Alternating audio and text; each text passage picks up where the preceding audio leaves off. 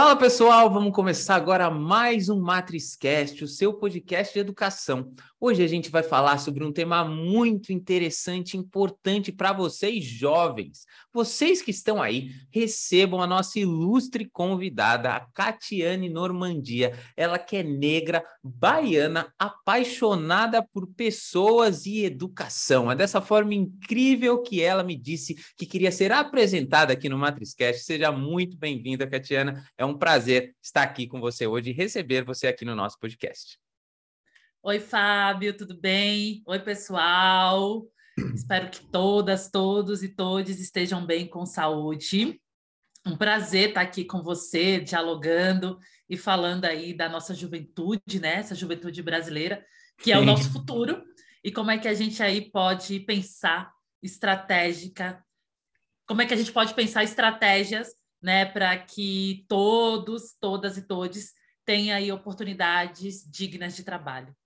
Muito bem, muito legal. Esse é começo. Então, a gente, ó, meus ouvintes, vamos entender. Hoje vai ser um episódio muito especial. Principalmente, a gente vai falar sobre desafios, primeiro emprego, né? Falar um pouco sobre as mulheres também no mercado de trabalho. Vai ser algo muito interessante. E para começar, Catiana, vamos começar com aquela pergunta que a gente sempre faz aqui. Eu gostaria que você contasse um pouco da tua história, né? Quem é um pouco a Catiana, como que ela foi trilhando o seu caminho na educação, até a gente chegar, por exemplo, no desafio do primeiro emprego. Como que foi a Catiana até o grande desafio, né? Que realmente para os jovens hoje em dia é um grande desafio, né? A gente vê muitas e muitas oportunidades, né? Aquela primeira oportunidade que como é que a gente consegue, né? Precisando de um monte de coisa, grandes desafios. Então, conta um pouco um como que é a Catiana, como foi a sua história para a gente te conhecer um pouco mais e continuar esses temas tão bacanas aqui. Massa. Olha, como eu falei, né? Você me apresentou. Então, eu sou uma mulher negra, baiana, né? Graças a Deus.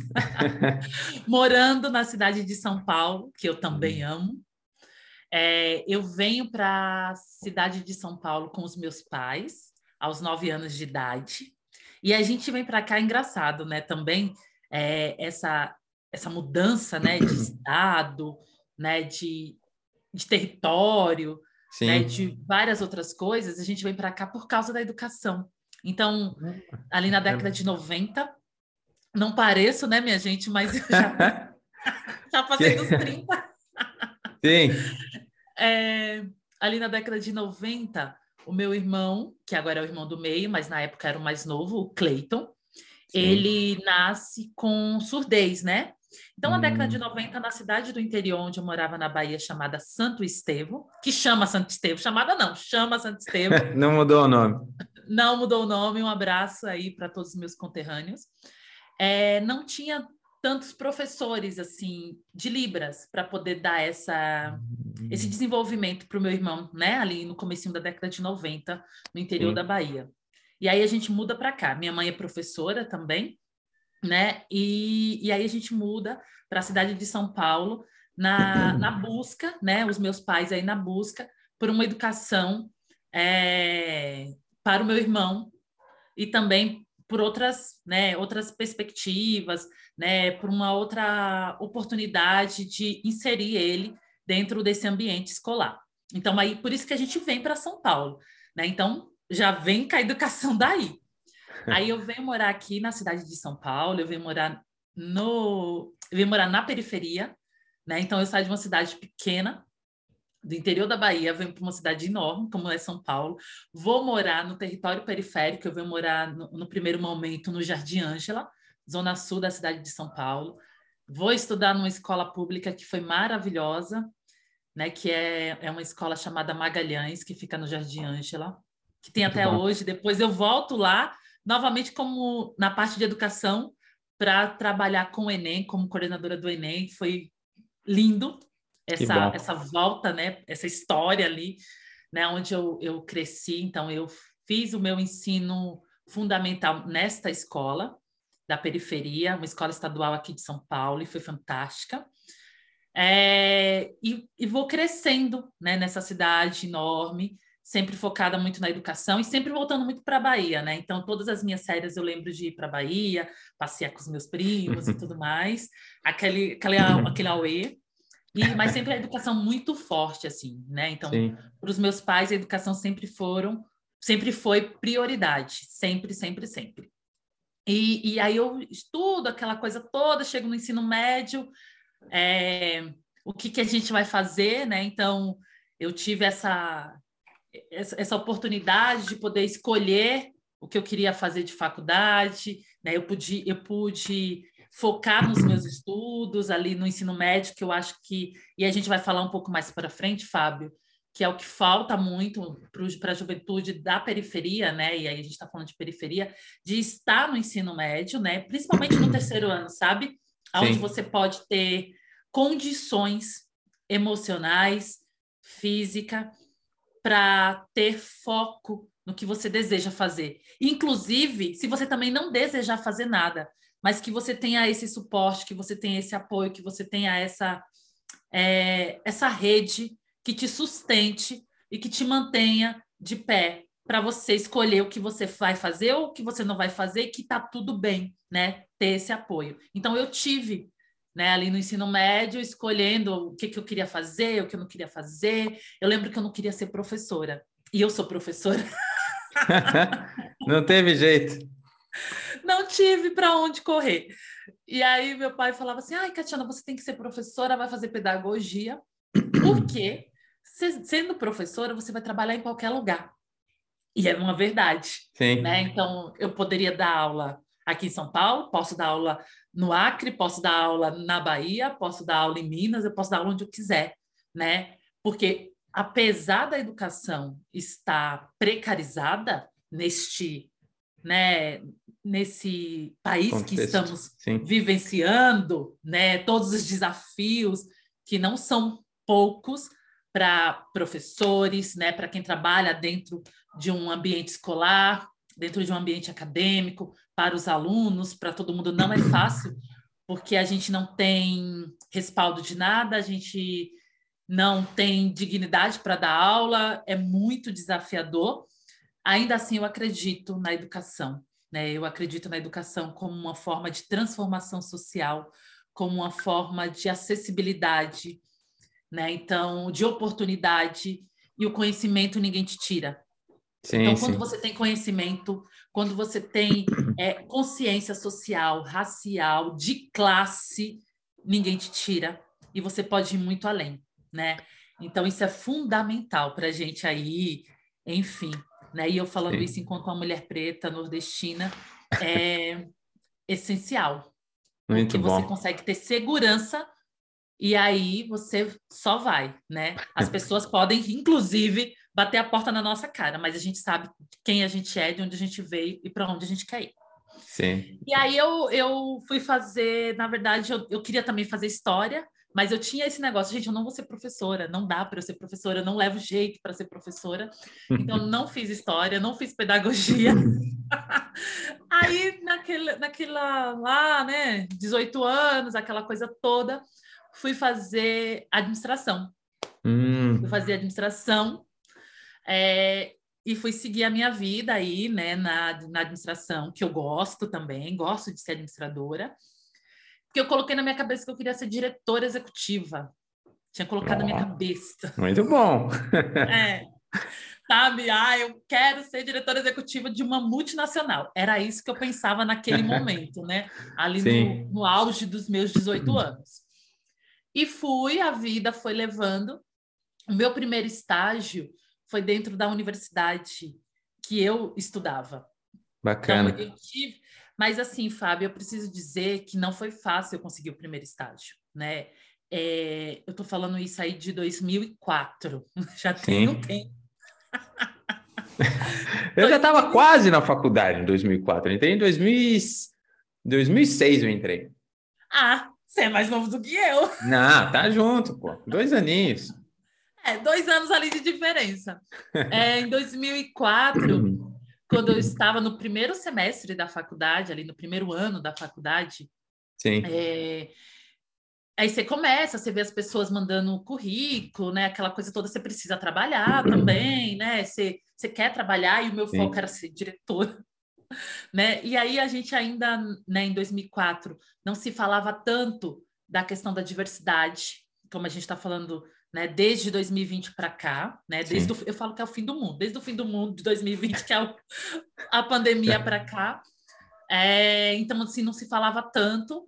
Então, eu não tinha é, esse olhar que eu vou dizer assim, todo o racismo que foi é, de uma forma velada me impedir de entrar e acessar naquele emprego, eu não tinha essa consciência de entender que era o racismo que estava fazendo eu não entrar, porque para mim assim, eu era boa, sempre fui boa, né? E eu merecia estar.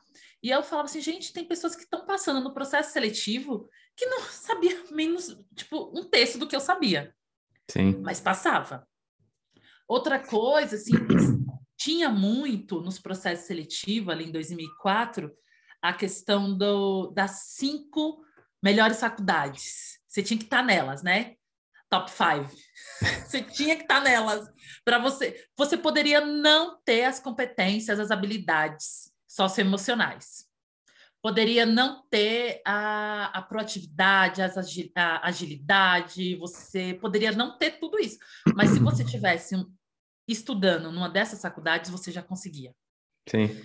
Que é muito injusto. O que é muito injusto. Que a gente já sabe disso. Sim, sim. Então, enfim, tinha essa barreira também. Aí, ok. E seguia firme ali, né? Mas o meu primeiro estágio, a minha primeira oportunidade, assim, é, bacana, foi dentro dessa universidade, que é a Universidade de Santa Amaro, a Unisa. Uhum.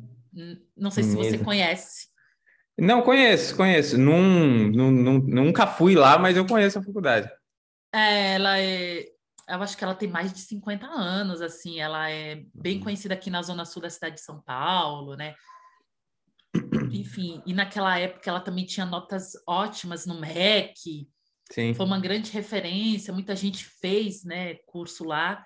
E eu sou muito grata a essa universidade porque lá eu me tornei professora.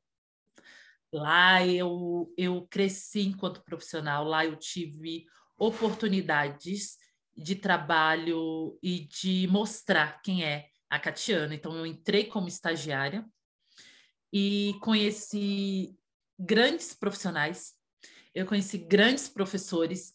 Foi realmente uma escola né? Foi uma, foi realmente, literal, literalmente, eu entro ali com 18 anos e eu saio com quase 30 desse mesmo ambiente. Então eu passei Bacana. muito, é, eu passei muito tempo na Unisa e eu sou muito agradecida por essa oportunidade, né? Porque foi um presente de ter entrado com 18 anos e ter saído com quase 30 e eu saí como uma professora universitária de lá. Então, eu também tive um crescimento de carreira, eu tive oportunidades de mostrar o meu potencial, eu tive oportunidade de conhecer grandes profissionais, de aprender com grandes professores, de aprender com é, os meus diretores, as minhas diretoras, eu, eu fui crescendo, fui me desenvolvendo, eu assumi várias responsabilidades, eu acho que é isso, assim, então eu assumi várias responsabilidades muito nova, né, eu fui, quando eu fui dar aula, eu nem tinha 25 anos, assim, então pegar uma turma universitária, começar a dar aula, e o, e o meu diretor falasse, Catiana, eu acredito em você, eu sei que você vai conseguir. Então, como é que, sabe? Então, é, é essa questão da confiança, da credibilidade, e isso foi me formando enquanto uma profissional, uma profissional responsável, que eu consegui entregar, que eu consegui fazer. Não fui diretora, não sou diretora executiva, mas eu tive. Mudou os caminhos os caminhos. Eles né? mudam, né? Ainda bem, né? Ainda bem que eles mudam e me levou para a educação, que eu não tive como fugir, que eu não tive. E eu sou apaixonada pela educação, eu sou apaixonada em ser professora, que é uma das minhas profissões. É, amo, amo demais. Sou grata, como eu já falei, à Unisa por tudo, né? Por ter entrado estagiário e saído professora universitária, por ter conhecido muita gente e por hoje ser quem eu sou também é devido a essa essa minha vivência, essa minha jornada. Então, o quanto que isso me forma, né? Assim, não foi fácil conseguir o primeiro emprego, mas eu consegui essa, essa primeira oportunidade como estagiária, né? E tive essa sorte num país racista, num país machista, num país que tenta diminuir principalmente para nós, pessoas pretas, pretos e pretes, diminuir a nossa jornada, diminuir a nossa formação, diminuir tudo, porque nunca você tá boa, né? Eu posso ter aqui um, um pós-doc na melhor universidade do mundo. Ainda assim, eles vão colocar um negocinho ali para dizer que eu não tô bem, que eu não tô 100% pronta para assumir um cargo, vamos dizer, de CEO, né? E aí Sim. você pega alguém que não tem um terço do que você tem e tá lá, né? E isso, isso é racismo, isso tem nome, isso é racismo. E aí a gente está aqui, né? A gente está aqui todo dia, todo dia, todo dia. E aí eu segui nessa. Eu, eu, eu amo educação, como eu falei, segui nessa vida. Depois eu fui, eu queria muito trabalhar como consultora de RH, como eu, né, você me apresentou e te falei, eu amo pessoas e amo educação, né? Sou apaixonada. Sim. Então, eu queria muito trabalhar com RH, né? E eu tinha feito um MBA em gestão de pessoas. E aí a, a minha professora, Cláudia Monari, sempre professores e sempre educação no meu caminho. Falei, professor, olha, no dia que tiver, eu quero entrar, porque eu acho que era isso. Eu sempre, meu lema, Fábio, é assim, que não é vista, não é notada. Então, sempre me fiz ser vista. Sim, importante. Sempre. E aí eu, eu lembro que passou um tempo, tal, terminei o MBA, aí ela me mandou uma mensagem, assim, foi até pelo LinkedIn na época. Kati, tem uma vaga aqui para trabalhar comigo como consultora, quer? E aí eu fui, porque também deu sorte, né, dela me conhecer, dela saber a minha jornada. Porque todas as vezes que eu fazia candidatura para alguma oportunidade é, na área de RH, é, me pedia um milhão de experiência. Não sei o que lá, não sei o que lá, não sei o que lá, não sei o que lá. Aquela coisa toda, tipo, a pessoa desiste, gente. A pessoa, eu não tenho. Eu falei assim, meu querido, meu querida, minha querida, eu só quero uma oportunidade na área de RH. Eu estou falando que é a área que eu sei, que eu gosto, né? Eu tenho um MBA, mas eu não tenho essa vivência de 100 anos, não, gente. né? Então, assim, e isso é uma grande barreira. Principalmente, por exemplo, a gente está falando de jovens, né? Que está na Sim. busca do primeiro emprego. Como é que você fala assim para o jovem? Ah, precisa de experiência. A pessoa está procurando primeiro emprego, gente. Precisa de oportunidade. Tá é, é uma oportunidade, é uma porta aberta. Não tem como a pessoa ter experiência. Eu quero morrer. Eu quero morrer, porque isso acontece até hoje. Quando você fala assim, dá a oportunidade para a pessoa. Ah, a, a, gente quer um assistente, ou a gente quer uma pessoa, um jovem aprendiz, ou a gente quer um, sei lá, um auxiliar. Um auxiliar é um nível muito júnior, né? Um jovem aprendiz, já diz o nome, jovem aprendiz. Ele está ali para aprender. A pessoa quer experiência. Ah, você tem que ter isso, você tem que ter aquilo. Não, minha gente. Esse nível júnior é para se desenvolver. Então, Sim. isso acontecia comigo, segue acontecendo até hoje, né? Então, quando. E aí já fica a dica também aqui para quem vai fazer essa seleção, né, com essa juventude. Por favor, oportunidade. A gente só precisa de uma oportunidade digna. Não tem experiência. Se a pessoa ela tem as competências, ela tá ali para aprender. E qual é o seu papel? E aí eu vejo que você, enquanto uma liderança, né, uma pessoa que é gestora dessa desse profissional, dessa profissional, o seu papel é desenvolvê-la. O seu Sim. papel é ter um, uma, um planejamento de desenvolver, né, esse jovem ou essa jovem. Né? Então, esse é o seu papel, essa é a sua responsabilidade. Se ele sai dali seis meses, um ano, sem saber nada, a culpa é tua. A culpa é tua, sabe? Assim, não é do jovem. O jovem está ali para aprender, ele não sabe. Então, Sim. eu consegui minha primeira oportunidade porque foi alguém que abriu uma porta para mim, que acreditou em mim. Sim. Porque se eu ficasse tentando o tempo todo, eu não ia conseguir até hoje. Eu ia estar tá aqui, ó, no primeiro emprego, buscando o primeiro emprego. É, isso, é, isso é muito importante mesmo. Você falando isso, eu lembro das minhas oportunidades, né, da, da minha trajetória, e teve muito também de pessoas que me abriram as portas. E eu, eu acho, até quando você vai dando essa continuidade, né, que você está falando da segunda oportunidade, que foi a outra pessoa, mas a primeira sempre é mais difícil porque aí você ainda como jovem, você não tem a sua rede de networking, né? Conhecer pessoas da área que vão saber já como você trabalha. O primeiro emprego, ele está muito também relacionado ao que você disse. Aonde você estudou, né? Que vai ter esse peso. Vai ter em experiências que você ainda não teve a oportunidade. Então, o primeiro emprego ele é sempre mais difícil. Né? Depois que você abre a primeira porta, você tem um universo de, de possibilidades muito grande, mesmo porque você se insere dentro de uma comunidade. Eu tive uma vez aqui um, um especialista sobre emprego que ele me disse que eu não me lembro o percentual agora, mas era um percentual significativo de vagas que não são divulgadas, elas são só internas.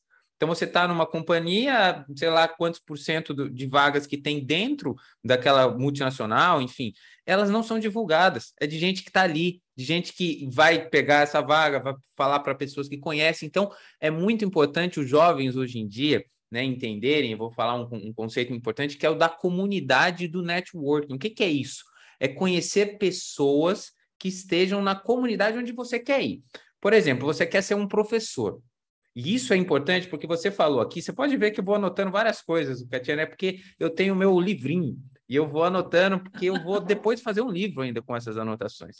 Mas é assim, é entender é muito bom. E assim, entender é, aonde você quer ir e participar dessas comunidades, você falou que hoje em dia a gente fala mais sobre diversidade, enfim. Eu entendi isso sobre o seguinte: hoje em dia a gente tem uma globalização da nossa comunicação muito forte. Né? Hoje em dia a gente está aqui gravando um podcast, você está passando suas experiências. Então, assim, isso abre portas para que as pessoas consigam falar sobre comunidade, sobre as coisas, e você consiga se inserir nesses meios.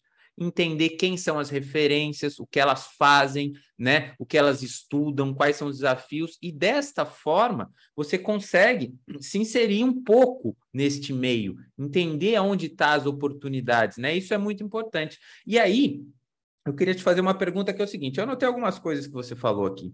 Primeiro, você falou sobre a educação ser prioridade para seus pais. Minha mãe também é professora, né? E aí depois você fala, ah, não tiram nada, de... a educação nunca vão tirar de você. E aí eu lembrei que quando eu fui fazer o meu mestrado, né? Minha mãe, eu tenho até essa frase junto comigo numa foto, que ela sempre fala assim: podem tirar tudo de você, mas nunca vão tirar a tua educação.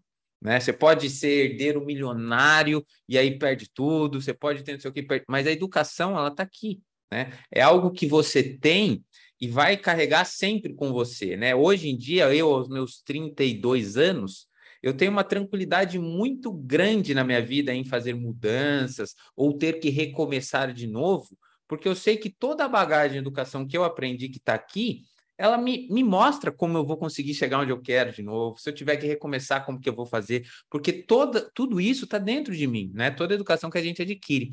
Agora, eh, Catiana, para a gente falar, você falou do ensino médio, né? Que precisam, né? Tem várias dificuldades, você tem, né? É difícil, as questões né, da reformulação, da educação, o que, que falta? O que, que você acha? Se você pudesse voltar um pouco para trás, eu gostaria que a gente fizesse um pouco desse movimento assim, vamos voltar um pouco para trás, você ali no ensino médio. Dentro a todas as dificuldades que você passou para conseguir o seu primeiro emprego, o que que você hoje, com a experiência que você tem, você acha que os jovens precisam buscar mais para que mesmo diante das dificuldades preconceitos e qualquer outras adversidades que sim existem, o que que mesmo diante disso tudo, talvez o jovem precise fazer? Ele precisa buscar estudar além do que ele tem na escola, ele precisa buscar se envolver em comunidades, ele precisa buscar trabalhar, mesmo sendo jovem. Qual é a tua visão sobre o que, que o jovem pode fazer para melhorar as suas chances para esse primeiro emprego? Então, Fábio, assim, só voltando mesmo um pouco, é, mas é importante, é, tem, uma, tem uma informação que eu não trouxe. Hoje aqui, eu tenho uma consultoria chamada uhum. KINA Desenvolvimento Profissional. A KINA não é por causa do meu nome, é uma palavra de origem africana que se diz uma pessoa empreendedora e obstinada.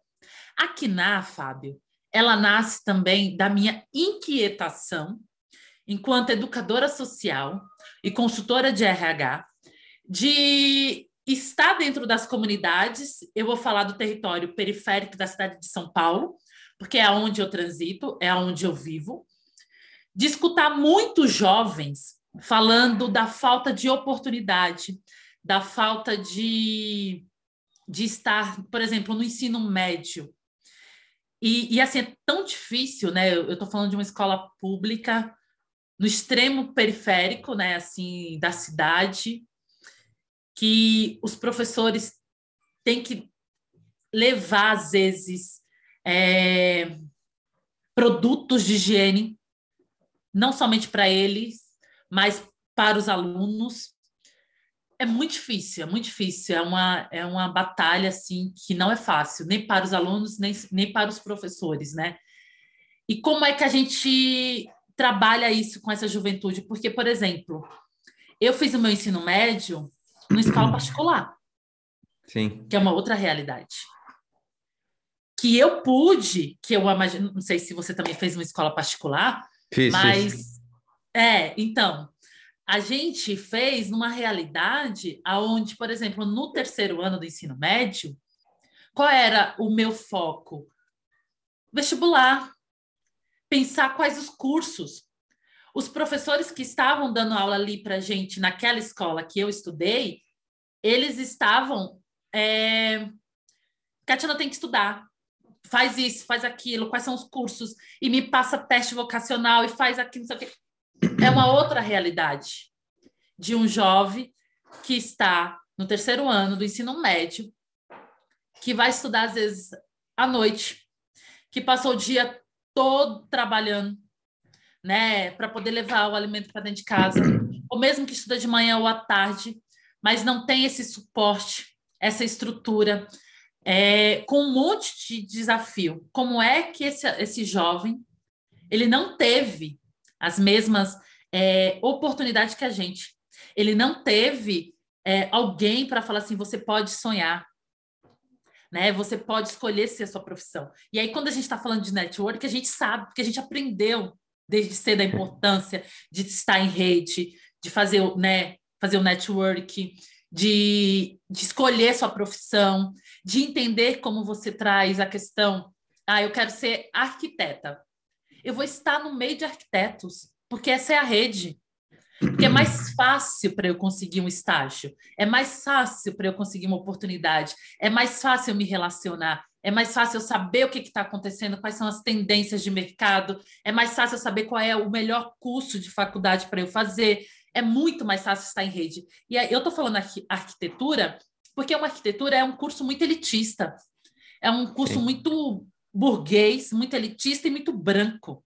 Né? Então, para a gente estar nesse lugar é muito complicado, é muito desafiador. Né? A gente preto, para estar nesse lugar, preto periférico, né? Fica Sim. muito mais difícil. Mas como é que eu vou falar para um, uma pessoa, um jovem, preto que estuda no extremo, vou falar assim, tipo Barragem. Barragem aqui, não sei se você conhece, é um bairro não. no extremo da Zona Sul, quase perto de Marcilac, que é extremo do extremo, né? Zona Sul.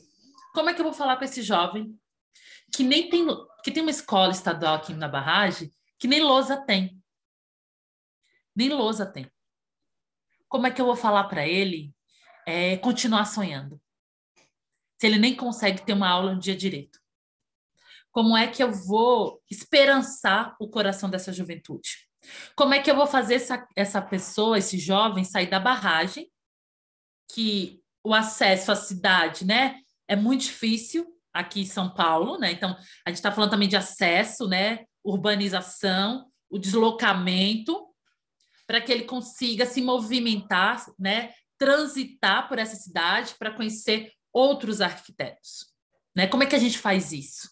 Como é que eu consigo encher o coração dessa juventude de esperança e que ele pode escolher, sendo que, por exemplo, às vezes ele não vai conseguir é, prosseguir sonhando, esperançando, porque ele tem que chegar em casa, ele tem que trabalhar. Ele tem Sim. que levar o alimento para dentro de casa, ele vai abandonar o estudo no ensino médio.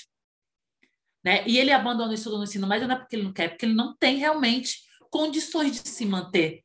Né? Então, assim, e aí a KNA, ela nasce nesse olhar. Então, eu volto ali para dentro das comunidades para dialogar com a juventude, para ser ponte, né? Então é acessando, eu vejo um sonho de uma juventude, de um menino que quer ser arquiteto. Peraí, vamos atrás de alguém que é arquiteto já e que pode juntar né, esse moleque com esse, esse profissional e dar uma oportunidade digna, honesta, para que ele possa ser arquiteto, para que ele possa ser engenheiro, para que ele possa ser o que ele quiser, sabe? também a gente tem que e com essa juventude, né, que eu estou falando periférica do extremo, Sim.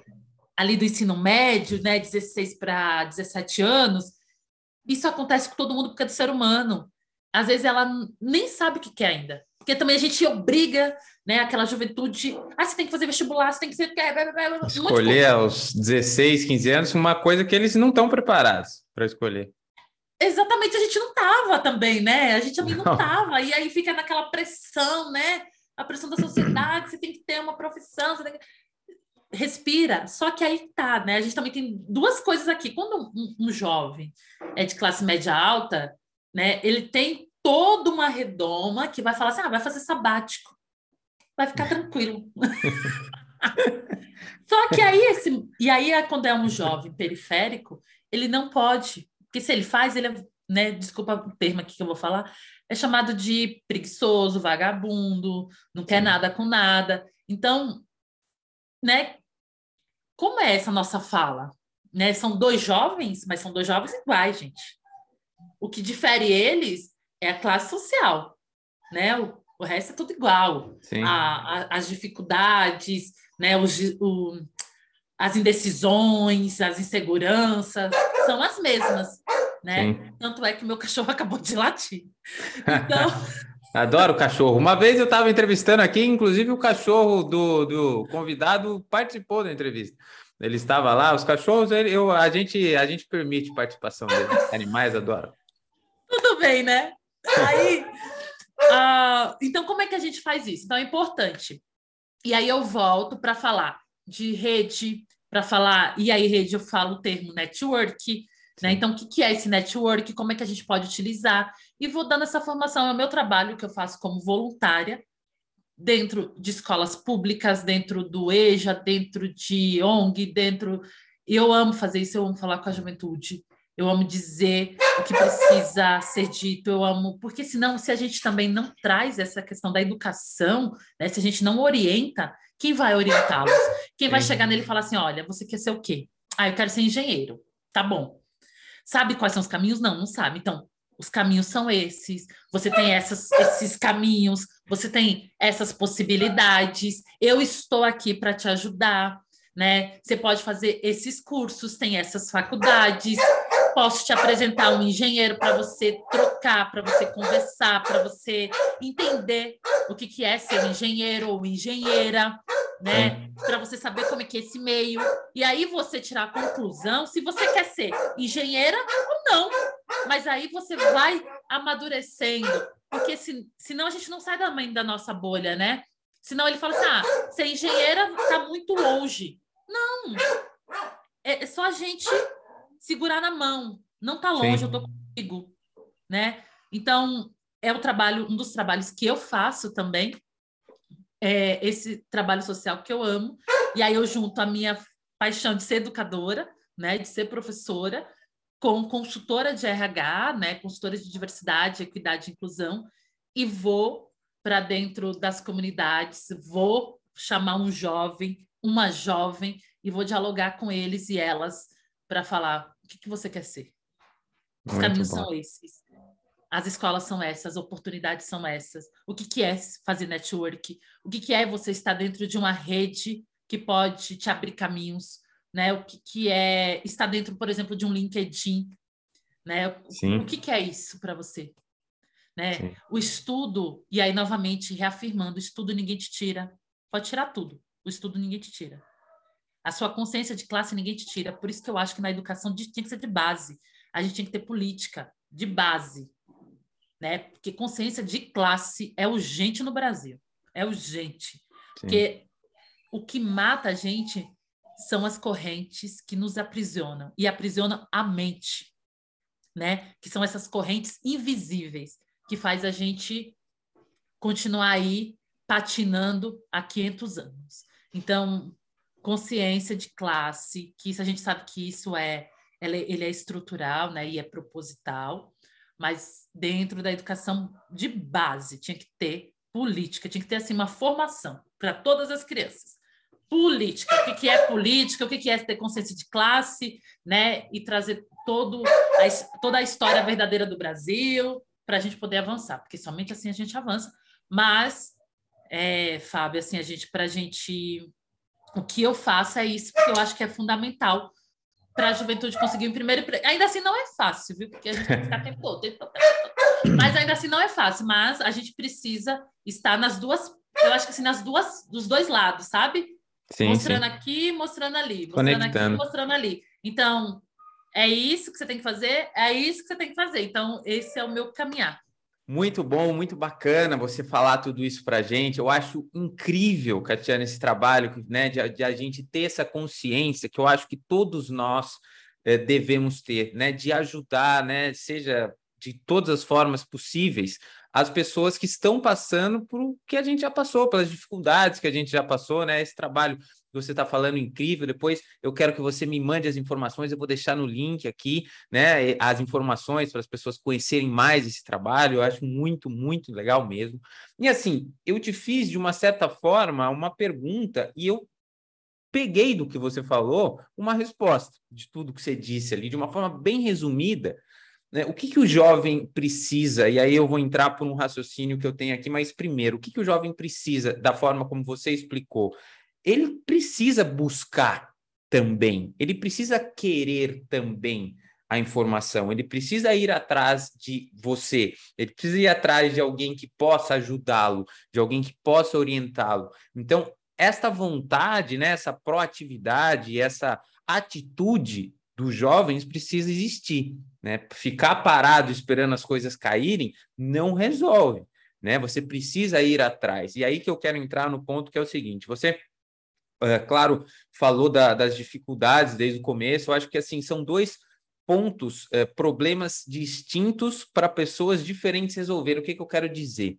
Sim, existe uma educação falha, né? Existe problemas gigantescos né, na, na questão da educação, principalmente educação pública hoje em dia, né, das periferias. Eu entrevistei também um convidado aqui uma vez, ele me disse muito disso. Ele me disse também quando ele fazia faculdade lá, né, se não me engano, era na Bahia também, na periferia da Bahia. Ele contou todas as dificuldades, e são coisas realmente que me assustaram até de, de escutar.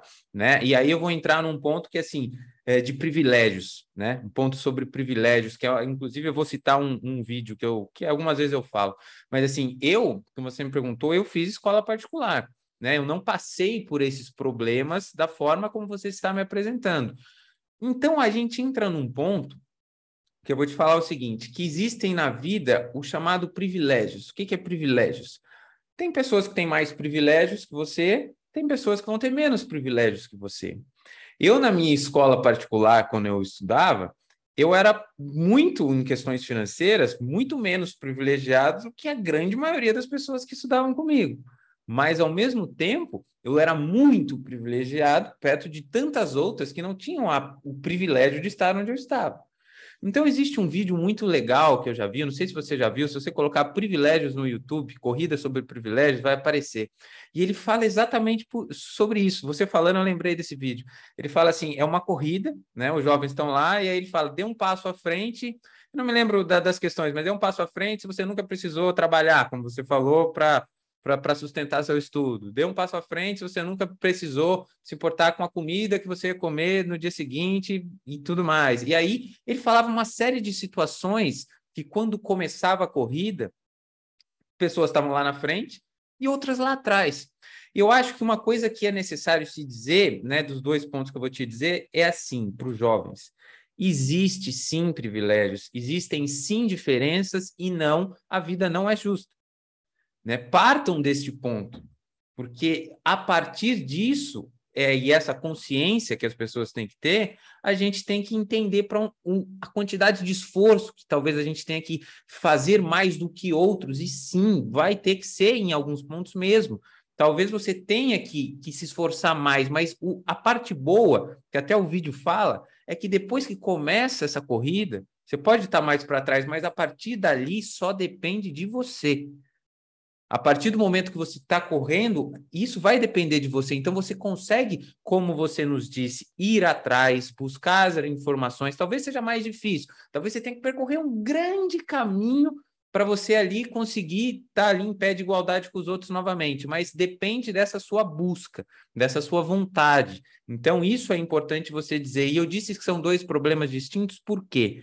Porque aí eu acho que a parte da educação, de se melhorar a educação, de se fazer alguma coisa, os jovens hoje não vão, não vão conseguir fazer. Isso é o nosso papel.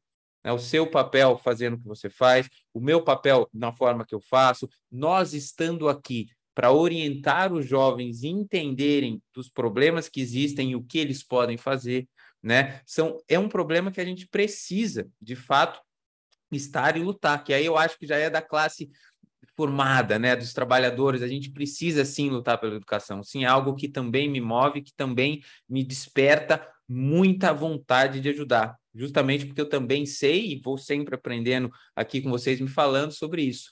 Então, é só um pouco sobre o que eu refleti sobre tudo que você falou. Pode é... falar. É, acho que assim, interessante essa sua reflexão. E aí a gente, assim, algumas observações nela. Primeiro, assim, você é um homem branco, né?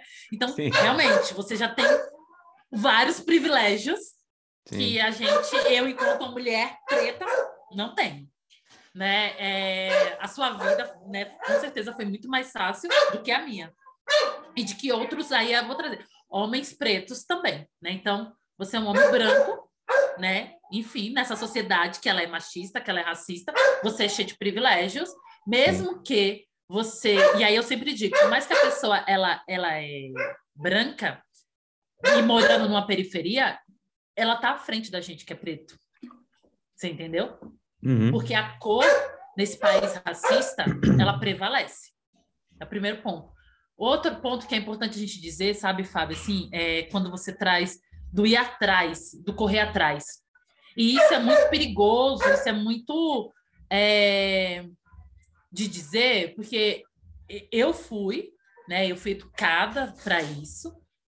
É, não foi fácil, porque é muitos nãos. E até hoje eu tenho muitos nãos. Assim, eu recebo muitos nãos. Eu tenho que ficar provando todos os dias. Isso é cansativo isso é cansativo e eu, e eu trazendo algumas salas de jovens pretos periféricos é exaustivo porque é muito não não é que a gente não corre né é que cansa e aí deixa para lá porque cansa que é violento porque é opressor né então não o correr atrás eu não gosto de usar esse termo porque num país racista não é correr atrás é a gente ter que ficar todo dia tendo que justificar o que a gente pode, tendo que ultrapassar barreiras, tendo que, tendo que, tendo que. E não é fácil, assim. É, eu, não é que eu consegui, não. É, é, até hoje eu ainda não consigo. Por exemplo, até hoje eu não sou diretora executiva. e provavelmente não serei nesse país assista, né? Mas não é fácil, porque toda hora te cobram, toda hora fala que você não está pronta, toda hora isso, toda hora aquilo. E aí você imagina para um jovem que não tem uma estrutura, que tem que fazer um monte de coisa, e aí toda hora não. Principalmente antes da pandemia, né? Quando as, as entrevistas elas eram mais presenciais. Uma pessoa que mora no extremo da zona, assim, da zona sul, zona leste, zona norte, e tem que se deslocar até o centro de São Paulo ou até as regiões nobres para poder fazer uma entrevista, são duas horas de transporte público, só de ida, duas horas na volta. E esse transporte público, que também é violento, porque ele é muito caro e tudo né, que se passa dentro dele. E às vezes é, a pessoa, né, esse jovem ou essa jovem, ela sai super cedo para fazer entrevista e no meio do caminho pode acontecer muita coisa, inclusive o trem quebrar, o metrô atrasar, não sei o que lá, enfim. O ônibus, o ônibus de onde eu moro, ele demora 40 minutos. 40 minutos. Quem não mora aqui acha que a gente brinca. Acho que a gente está falando, ah, chegou atrasado porque quis. Não, minha gente, vem amor, sabe? Venha calçar dos meus sapatos, caminhar o que eu caminho, e aí você vai saber por que, que a gente chega atrasado no lugar, ou atrasada no lugar. E aí eu já tive alunos Fábio, que me disse assim, professora, eu passei mal de fome. Eu fui fazer uma entrevista e nem água me deram. E para eu voltar para minha casa, que era extremo da Zona Leste da cidade de São Paulo, são mais duas horas de volta. E a pessoa só tem o dinheiro do transporte. Ela não tem o dinheiro, por exemplo, ela saiu da entrevista, aí vou ali no lanchonete e vou comer. Não, ela não tem esse dinheiro. E quem está fazendo a entrevista não tem essa, essa noção, sabe? Porque vive numa outra bolha, numa bolha de privilégios, né? Então isso é muito perverso, isso é muito violento, isso é muito cruel para um jovem ou para uma jovem. E muitas das vezes você deixa de correr atrás, você deixa de fazer porque é violento, porque é opressor, porque é maçante, porque é cansativo, porque haja autoestima nesse Brasil. A gente preto haja autoestima para a gente poder todo dia, todo dia levantar para poder ir atrás, porque a gente corre muito atrás, sabe? Assim, a gente está, como diz Mano Brown, a gente está 500 anos correndo. A gente está 500 anos correndo. E a gente está tentando fazer. E aí, por exemplo, né, que eu sou um pouco mais velha, eu tenho que voltar para pegar essa juventude e mostrar que a representatividade importa, importa muito, né? E mostrar como foi que eu fiz e que não é fácil até hoje. E ficar toda hora ali, ó. Vamos, gente, vamos, gente, não desista, não desista. Porque o sistema toda hora fala para você desistir. Toda hora, toda hora, toda hora. E se você não tem um suporte, se você não tem um apoio, se você não tem autoestima, se você não tem estrutura emocional, você desiste. E aí ele desistiu não é porque ele não correu, é porque o sistema é violento, né? Então, o meu papel é esse, né? É de voltar segurar, acolher e partir. Todo sim, dia. Sim. Todo dia. Né? Então, é, eu gosto de tomar cuidado com essa fala, que não é assim, porque é diferente de um jovem burguês, é, um jovem da periferia ele não tem as oportunidades. Não é igual, não é igual, não está sendo igual e eu não sei se um dia será. Assim, eu espero que seja. A gente está lutando, a gente está resistindo para que seja. Mas eu, sinceramente, eu não sei, porque é muito difícil, é muito desafiador, é muito cansativo. E a gente tem que ficar toda hora batendo de frente, porque é isso, né? Então a gente aqui já, né, já tem, eu tenho 37 anos, então você já está mais né, madura, assim, então eu tenho a minha autoestima, eu tenho a minha segurança de quem eu sou. Só que eu sei que tem gente de 17 anos não tem ainda. E aí ele tem que ficar ali, ó, segurando, segurando, segurando, porque senão o sistema engole esse jovem. Ele engole, ele destrói esse jovem. E é muito perverso. É muito perverso isso. E a gente tem que ficar ali, ó, firme, firme, segurando essa juventude para que eles não para que eles não possam sucumbir, porque senão a gente perde a nossa molecada. Sim, sim, muito bom. entendi o seu ponto, entendi o que você disse. Realmente, é, essas dificuldades elas sim existem, né? Eu vejo você mostrando isso para gente. Eu acho que isso aí ficou bem claro. E assim, até da forma como você falou, Catiana, assim, o importante, até para corrigir um pouco, talvez, a expressão do correr atrás, mas não só apenas da oportunidade, né? Mas de pessoas que possam te dar esse amparo. Né, de, de entender os caminhos antes de também só tentar, né? Talvez você consiga, né, quebrar um pouco ou deixar essas barreiras menos difíceis de serem transpostas se você tem alguém do seu lado que foi algo que você disse no começo, como quando alguma pessoa te deu uma oportunidade, em alguns momentos, como eu disse, quando uma pessoa me deu uma oportunidade. Então, talvez é, correr também para os lados, né? entender quem pode estar ali junto com você, quem passa por o que você está passando. Né? Talvez você, como negra, como já foi jovem, né? Já é mulher, né? Tem toda essa questão que você apresentou dos preconceitos, já passou por isso talvez um jovem te procurar, você consiga né, minimizar essas barreiras que de fato elas existem. Eu concordo com você, eu também não sei se elas deixarão de existir, né? É óbvio que todos, né? Ou as, existem pessoas lutando para isso, mas é realmente uma dificuldade, né? Por isso que eu acho que você falou da questão desde cedo que as pessoas têm que ter né, educação de classe, falar sobre política, uma série de assuntos para entender realmente que é o que você disse, tem dificuldades, não é igual para todo mundo. Pode, vai ser mais fácil para mim, como foi mais fácil para outras pessoas, né? Eu também peguei muitos e muitos, muitos ônibus e pessoas vinham de carro e tá tudo bem, foi mais difícil para mim, mais fácil para eles, mas ao mesmo tempo que eu peguei ônibus, tem gente que foi a pé. Ou não tinha dinheiro para ônibus, ou tinha dinheiro para ônibus, mas não tinha dinheiro para comida. Eu tinha dinheiro para ônibus, mas tinha dinheiro para comida. Pode ser que o cara tinha ônibus ou comida. Então, existem as dificuldades, né? E entendê-las vai ser mais fácil para você passar por elas do que simplesmente fingir que não existem. Né? Então, isso aí acho que ficou muito claro e é muito bom você trazer esta visão para nós. Agora, para a gente. É, e assim, Desculpa, Fábio, mas só assim, eu O podcast é tudo seu, Catiana. Não tem pedir desculpa. Pode interromper quando você quiser. Ah, nem fala assim, porque eu já vou tomar conta. Mas olha, quando gente... e, exatamente, e aí é que está o nosso papel, né? Que bom que, por exemplo, a gente caminha com parceiras, parceiros, aliados, aliadas, aliades, né? Então, e que a gente volta para as comunidades, que a gente mostra para essa juventude e que a gente fala, olha, eu tô aqui, eu tô aqui, né? Você não tá só. E isso é fundamental. Então, é isso que eu faço. Eu conheço outras tantas pessoas que fazem isso também que eu faço, né? Um monte de gente que eu conheço, que caminha comigo e que chega na, na, nessa juventude e fala: Estou contigo, estou contigo.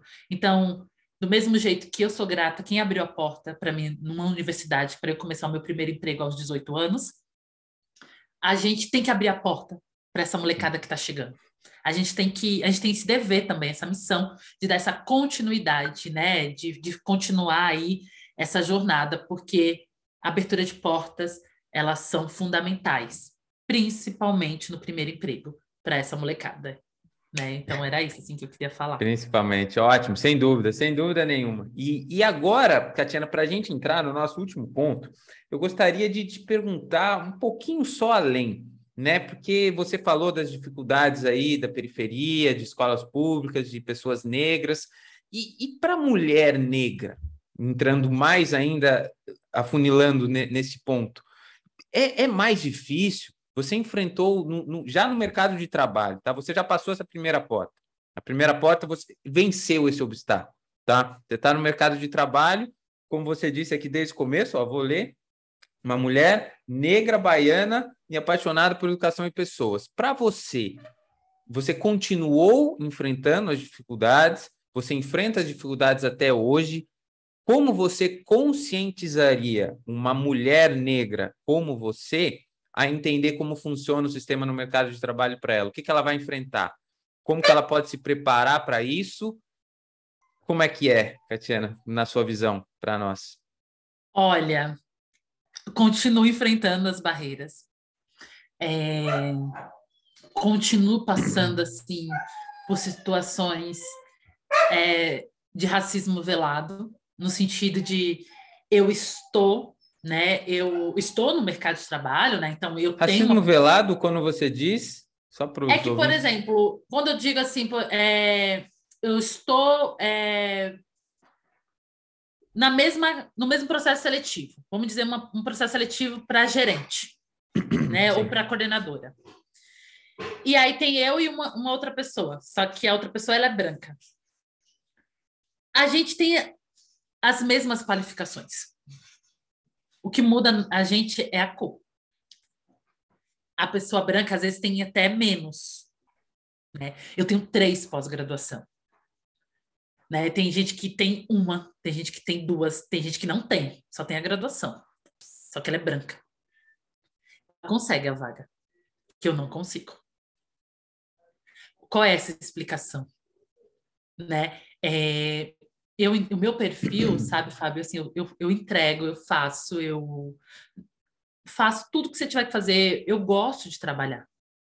Eu gosto do que eu faço e eu faço com muito amor. Então, assim, eu amo trabalhar, eu amo entregar o, o meu trabalho, eu não tenho preguiça, eu, eu gosto, eu gosto do que eu faço.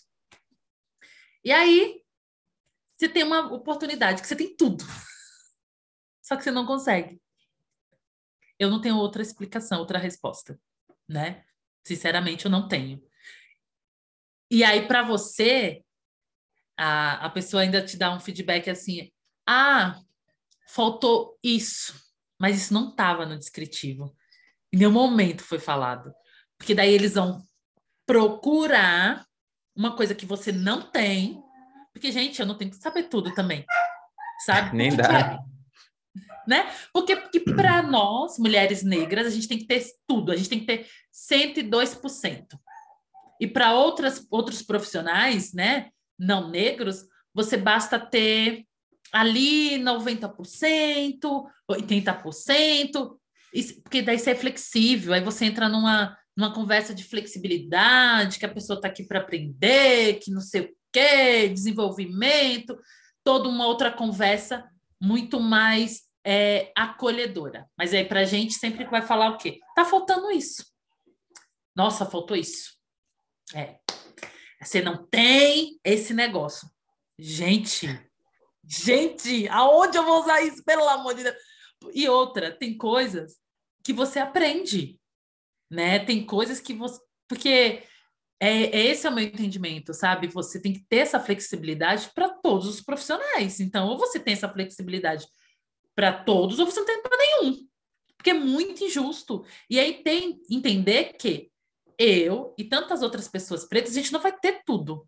A gente está aqui para aprender como todo mundo, como outros seres humanos, sabe? É, é desumano ficar toda hora é, cobrando da gente. E aí você se tem. Você sabe que você pode executar aquele projeto, você sabe que você pode entregar, você sabe. Não, ainda não está boa. Ainda precisa de mais uma coisa. Então, ainda assim, hoje eu passo por isso, né? Eu, eu, tenho, eu tenho um trabalho, como te falei, eu, eu trabalho com ISD, né, no varejo, né, tá tudo bem. Eu tenho a minha consultoria, né, então também trabalho, sou empreendedora social, então eu tenho dois empregos, né? Então tenho um emprego CLT tenho esse empreendedorismo social também, e são os dois trabalhos que eu amo fazer, que eu gosto de fazer, são temas que, que me dá assim alegria, né? De, de poder transformar o, o lugar que eu estou, o território que eu estou, né, acreditando na educação, acreditando aí na geração de renda, acreditando na questão de é, acessos né, a oportunidades. Então, eu estar no lugar onde eu consiga dar oportunidade para outras pessoas, né, onde eu consiga dialogar com outras pessoas, onde eu consiga estar no meio e fazer a ligação, né, entre um e o outro, ser ponte, né, isso para mim é fundamental, é muito importante. Mas assim, os desafios seguem. É, porém, no outro lugar, né? Então eu sei da minha capacidade, eu sei que eu posso ser uma diretora executiva, se eu quiser. Não, hoje talvez não, não sei queira. se eu, talvez eu nem queira. Hoje, hoje eu já nem quero mais. Os caminhos uma... mudam bastante, né? Você falou isso no, no, momento e eu também sinto muito isso. A gente vai mudando. Talvez até por a gente ter essa escolha, como você disse, é muito cedo, né? Então a gente sempre vai adaptando o caminho, isso é super natural. É, eu, eu amo o que eu faço. Hoje eu estou num lugar onde eu posso é, dar acesso, aonde eu posso dar oportunidade para várias pessoas, onde eu consigo fazer um monte de coisa, mesmo sem ser uma diretora executiva, eu consigo é, transformar ali o ambiente que eu estou. Eu consigo dar oportunidade para muita gente, para muitas mulheres pretas, para muitos jovens pretos. Então, eu consigo fazer isso. E isso me deixa muito feliz. Né? Eu dou formação também, às vezes, muitas vezes de forma voluntária para mulheres pretas periféricas, na questão sobre empregabilidade, de mundo do trabalho, dando essas dicas, como é que a gente pode ser protagonista das nossas carreiras, da nossa carreira, né, da nossa vida, como é que eu fiz as minhas escolhas.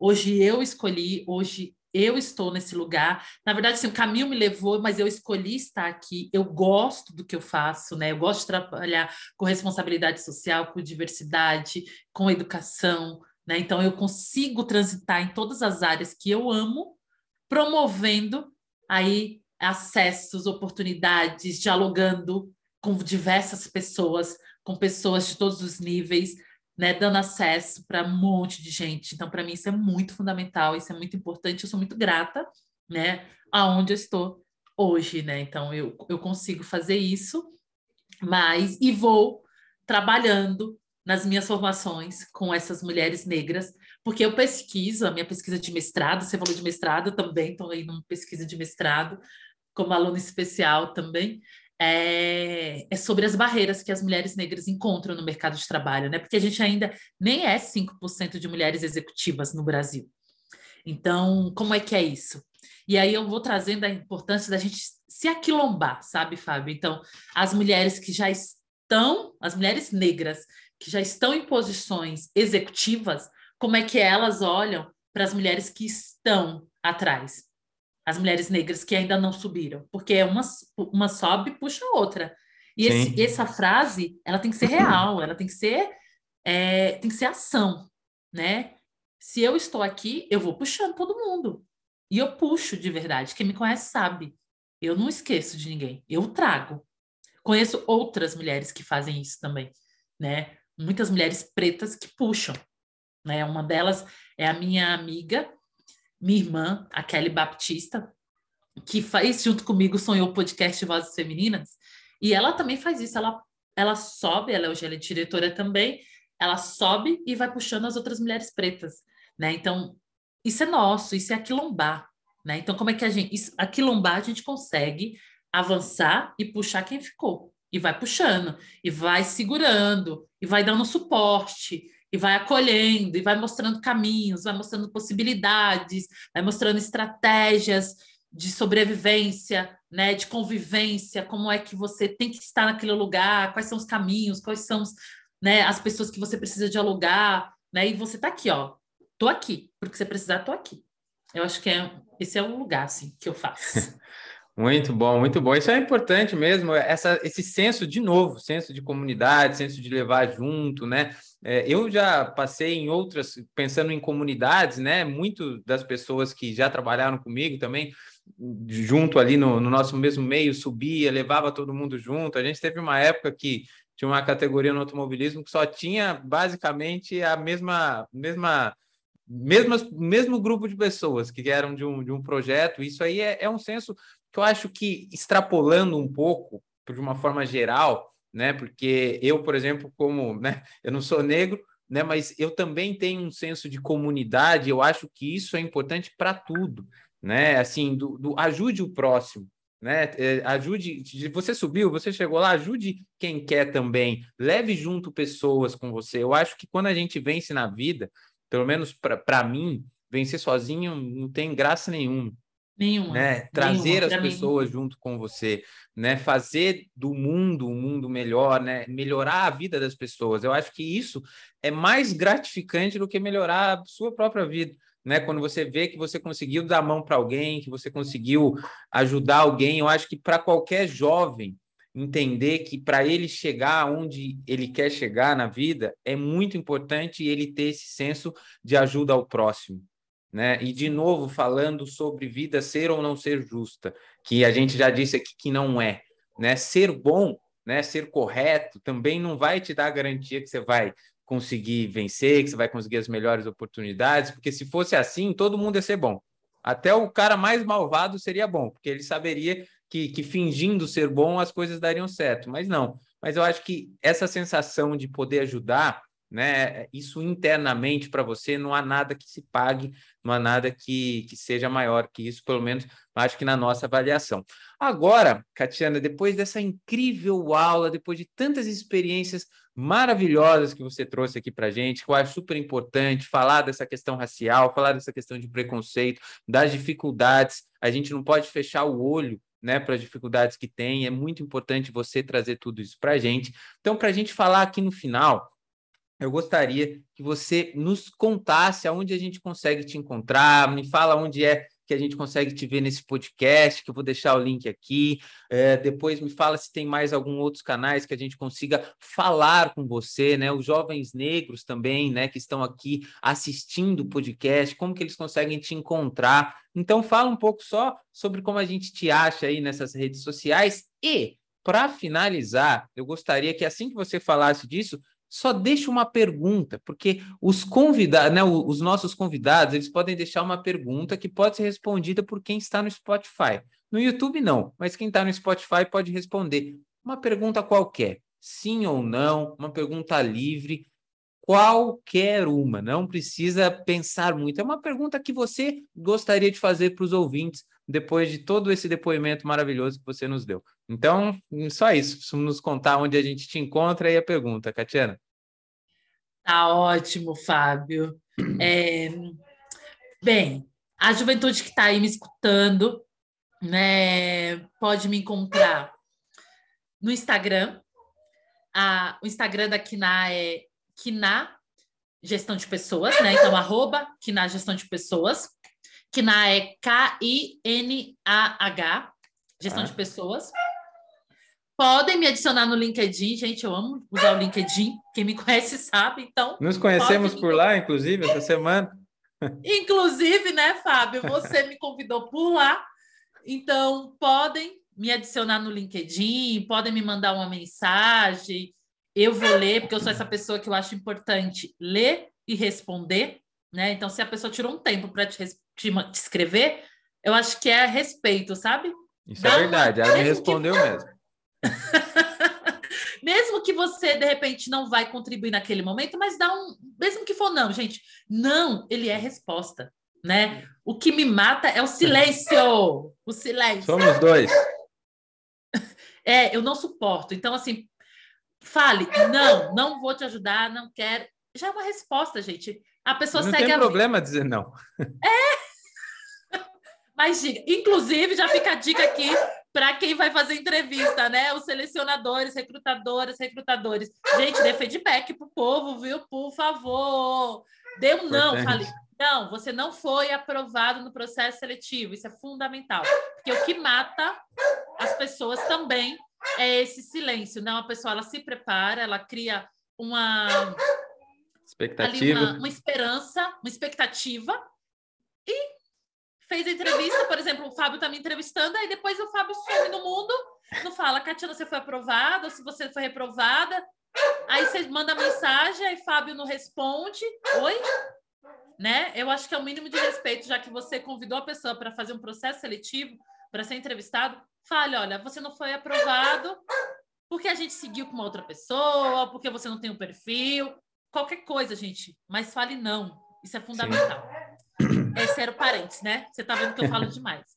Ah, então, estou no LinkedIn, vocês podem me encontrar. Eu estou como Catiana Normandia. Vocês me acham lá. Muito bom. É, acho que essas duas redes sociais acho que já são suficientes. Vocês tá certo. O podcast, podcast Vozes Femininas, vocês vão encontrar arroba, né?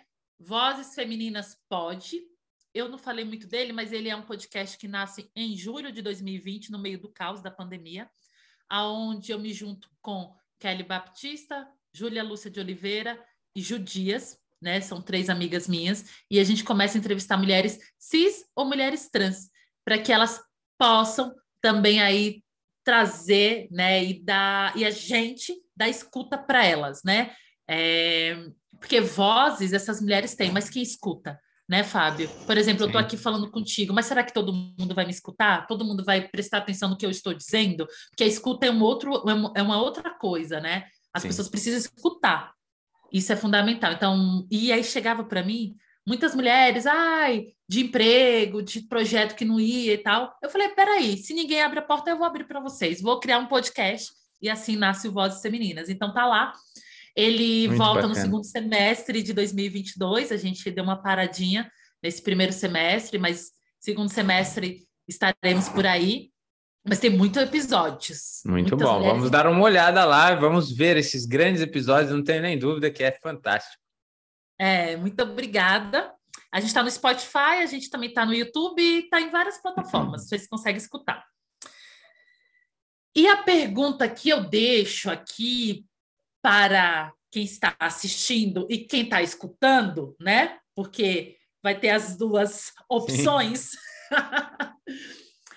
é, como é que você.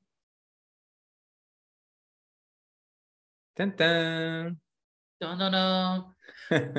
Espera aí que eu estou formulando aqui. Estamos pensando, não tem problema, o tempo é todo seu, Catiana. Eu tenho certeza que você vai formular a sua pergunta e aí a gente vai publicá-la no Spotify para que os nossos ouvintes consigam respondê-la. Está vendo que ah, eu estou eu te vou... dando um tempo. Tá, mas assim, eu vou fazer uma pergunta, já que a gente está falando de primeiro emprego para a juventude, né, da primeira oportunidade, e aí essa pergunta vai ser um pouco mais direcionada para as pessoas que podem ser é, esses contratantes, né, dessa, de, dessa juventude. Eu acho que é assim, como você olha o processo seletivo da, da empresa que você trabalha para essa juventude? Como é que você enxerga? Como é que você faz esse processo seletivo do primeiro emprego para essa juventude? Muito Deu para entender? Bom. Muito bom, adorei a pergunta. Isso é muito importante. Sabe por que é importante isso? Porque se questionar de coisas como essa, por exemplo, se você trabalha com isso, sempre quando a gente se questiona o porquê as coisas funcionam, como elas funcionam, a gente começa a entender como a gente consegue melhorar. Então, depois de tudo que você nos disse, depois de toda essa história incrível, depois da gente escutar você, que sim, é super difícil, falar é fácil, escutar é muito mais difícil. Depois de tudo, se a gente escutou realmente o que você disse, as pessoas também que podem ser recrutadoras têm que tirar um, um, ensinamento de estudo e tem que refletir sobre como é o processo seletivo do lugar que ela trabalha e como ela conduz isso de uma forma. Então, eu gostaria de agradecer muito, Catiana. Todas essas suas informações vão estar aqui na descrição né, deste episódio, no link do episódio. Muito obrigado, parabéns pela sua trajetória, parabéns pelo seu trabalho, parabéns pelo podcast. Eu desejo muito sucesso para você. Obrigado por compartilhar tudo isso com a gente. A gente fica muito feliz. Eu tenho certeza que os nossos ouvintes adoraram passar esse tempo aqui com a gente. Então, gostaria muito de agradecer você e muito obrigado pela participação. Obrigada, Fábio. Obrigada pelo convite, obrigada pelo bate-papo. Agradeço também a escuta, a escuta de todos, todas e todes que passaram aí esses minutos com a gente. Obrigada mesmo, viu? Até breve, até o próximo. E sucesso de... aí também para o seu podcast e para a sua escola. Show de bola, muito obrigado. O podcast aqui, o Matrizcast, sempre estará de portas abertas para você. Então, muito obrigado, obrigado a você, ouvinte. Não se esqueça de curtir o nosso episódio, siga a gente nos nossos canais de Spotify e YouTube e compartilha isso com todos que você acredita que vão gostar e crescer, né, evoluir com toda essa experiência. Muito obrigado e até a semana que vem.